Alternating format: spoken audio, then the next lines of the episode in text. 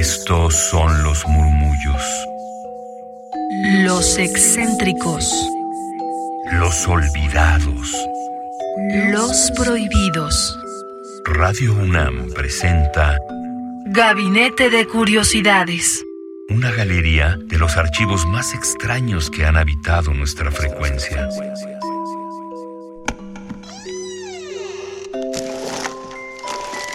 Vasos comunicantes.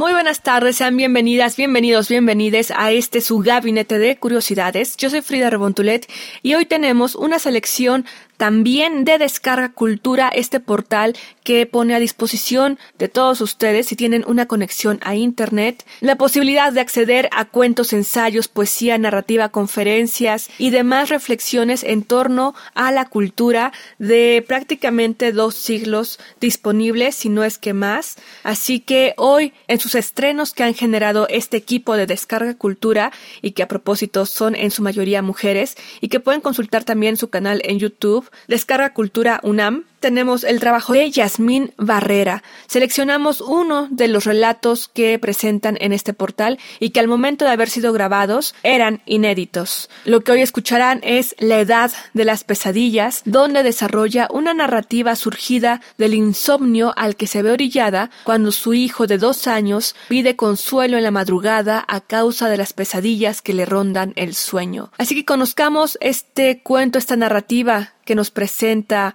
Yasmín Barrera y ahondemos en esa personalidad literaria que la autora ha forjado y que le da la identidad a su obra publicada. La autora nos adentra en una ficción ensayística donde investiga en memorias de infancia y preocupaciones adultas que de tanto en tanto son salpicadas por fantasía, por lo enigmático de la muerte y el mundo de lo onírico. Todos estos textos y audios los pueden encontrar de forma íntegra en escarracultura.unam. De momento damos los créditos la lectura a cargo de Yasmina Barrera. En la operación y producción de este audio de Yasmina Barrera con su narrativa es de María Lozano y Cristina Martínez José. En 2021, ahora los compartimos a través de este portal sonoro, de estas gavetas sonoras, que es Gabinete de Curiosidades.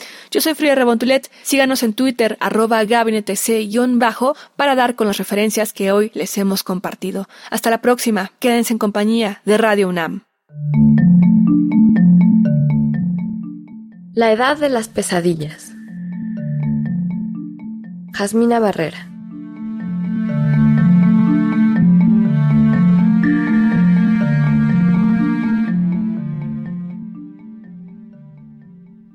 La voz de mi hijo se escuchó en el monitor. Esperé un segundo, con los ojos cerrados, sin perder la esperanza de que se volviera a dormir, aunque eso casi nunca pasa. Tiene dos años. Dicen que es la edad de las pesadillas. Casi todas las noches se despierta dos o más veces llamándome o hablando asustado en un lenguaje que no entiendo, a pesar de que durante el día tiene ya un vocabulario muy amplio y buena pronunciación. Esa noche me llamó de nuevo. Fui a su cuarto y lo abracé. Después de un rato sin lograr dormirse, me pidió que le cantara una canción. A esa hora, en Duermevela, me vino a la mente Los Padres de San Francisco, una canción antigua que hace más de veinte años no escuchaba y que canté por última vez quizás a los seis. Me pasa mucho eso últimamente. De los rincones más recónditos de mi memoria emergen canciones infantiles de todo tipo, desde las tonadas de publicidad hasta las que me cantaba mi abuela. La canté entera y después hice una pausa en la que intenté por todos los medios no quedarme dormida, hasta que supe por el ritmo de su respiración que estaba dormido. Traté de desprenderme de su abrazo sin despertarlo. Fracasé un par de veces y al tercer intento, una media hora más tarde, me paré tratando de no hacer ruido. Regresé a mi cama, y como siempre, el problema fue volverme a dormir.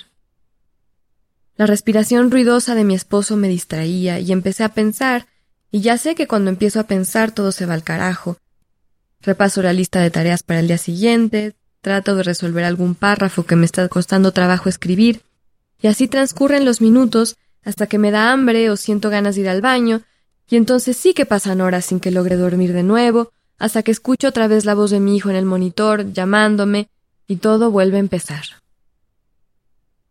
Para no irme por esa espiral endemoniada, traté de concentrarme en mi respiración. Cuando era niña y no podía dormir, eso me decía mi madre. Concéntrate en tu respiración.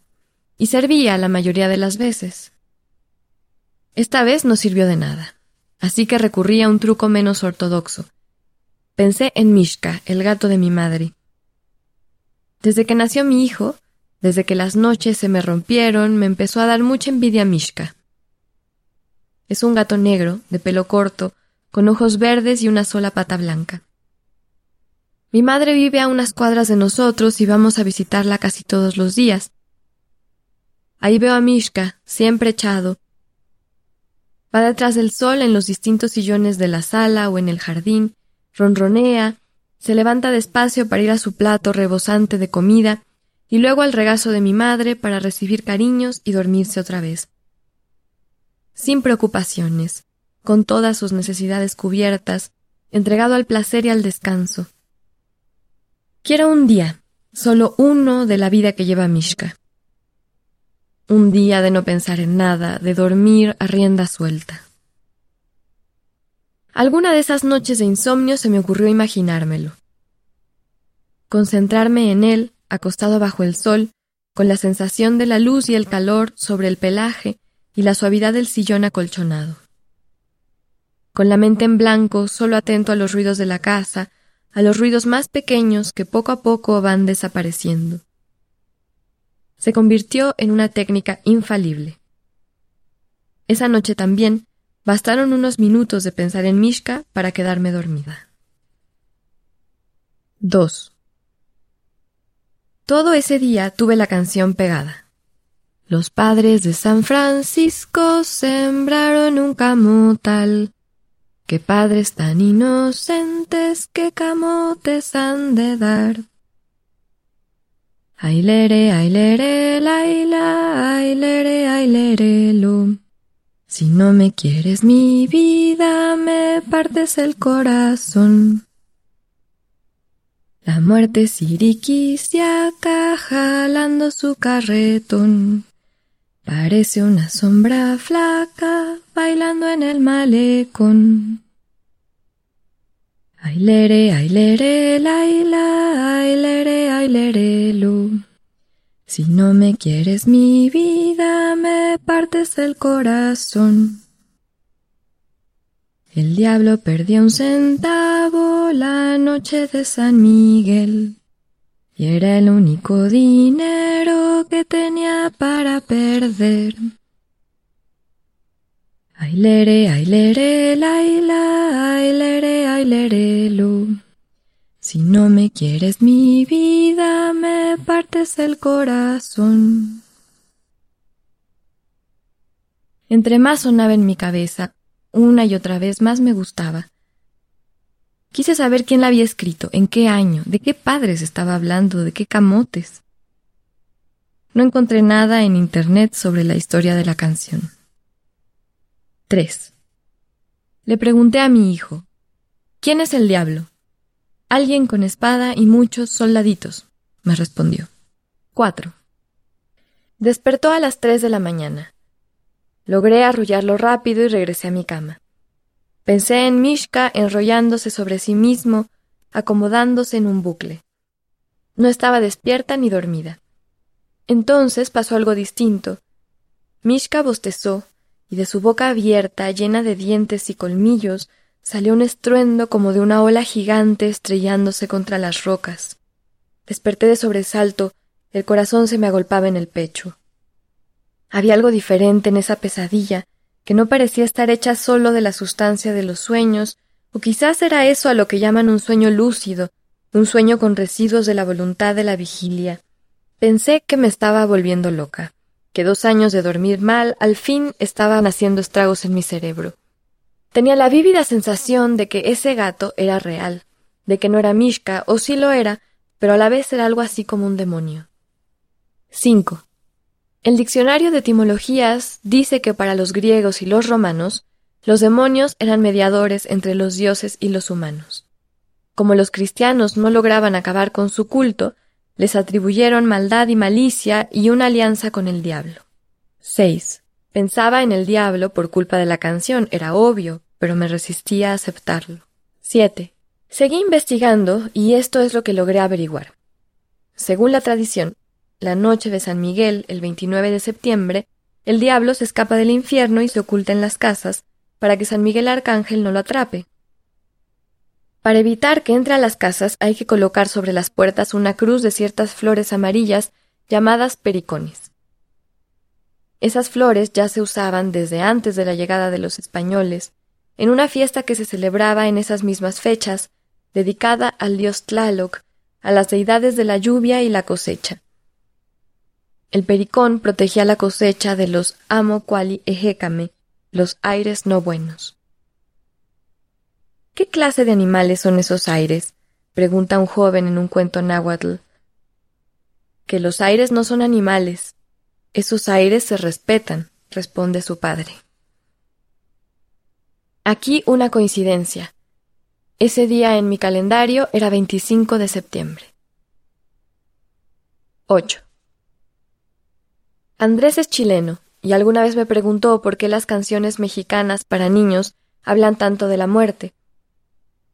Le respondí citando a Rosario Castellanos, que dice que la muerte está tan presente en esas canciones que se vuelve una compañera de juegos, alguien de quien es fácil burlarse.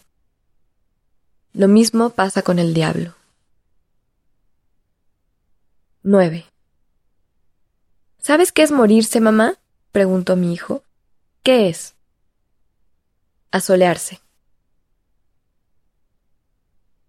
10. Me acordé de ese pasaje de El Maestro y Margarita. Margarita, que con ayuda de los demonios se ha convertido en bruja, irrumpe en el cuarto de un niño asustado y trata de consolarlo y arrullarlo. Lo convence de que ella misma es parte de sus sueños y tienen esta conversación. ¿Dónde estás, tía? En ninguna parte, respondió Margarita. Estás soñando conmigo. Eso pensé, dijo el niño. Ahora acuéstate, dijo Margarita. Pon tu mano bajo tu mejilla y yo te haré dormir. Entonces Margarita comienza a contarle un cuento. 11. Esa noche, en vez de canciones, mi hijo me pidió que le contara un cuento. Inventé uno sobre la marcha acerca de una abejita, lo más largo y aburrido posible para que se volviera a dormir pronto.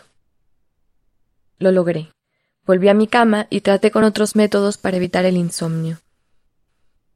Además de concentrarme en mi respiración, canté un mantra que aprendí en clase de yoga, conté cabras de monte, me gustan más que las ovejas, relajé cada parte de mi cuerpo como si jugara con los efectos de alguna droga poderosa. Todo fue inútil. Volví a imaginarme a Mishka. Iba caminando por casa de mi madre en la oscuridad de la noche. Saltó sobre una silla tapizada y se sentó erguido, como la estatua de un gato egipcio. Esperé a que se acomodara, pero no lo hizo. Se me quedó viendo a los ojos y me saludó con una voz eléctrica, como la voz del trueno. Me desperté otra vez asustada y no logré dormir durante el resto de la noche. 12. Esta mañana, en lo que Andrés juega con el niño, decido enfrentar a Mishka, o como quiera que se llame ese gato. Estoy muriéndome de sueño, me arrastro hasta el cuarto, cierro las cortinas, me acuesto sobre la cama hecha y me tapo con una manta. Veo a Mishka en posición de esfinge sobre el sillón rojo. Veo sus ojos verdes bien abiertos y me aguanto el miedo para no despertar. Abre el hocico, su voz suena como una tormenta o como el estallido de una cascada. Está cantando los padres de San Francisco. Está arrullándome.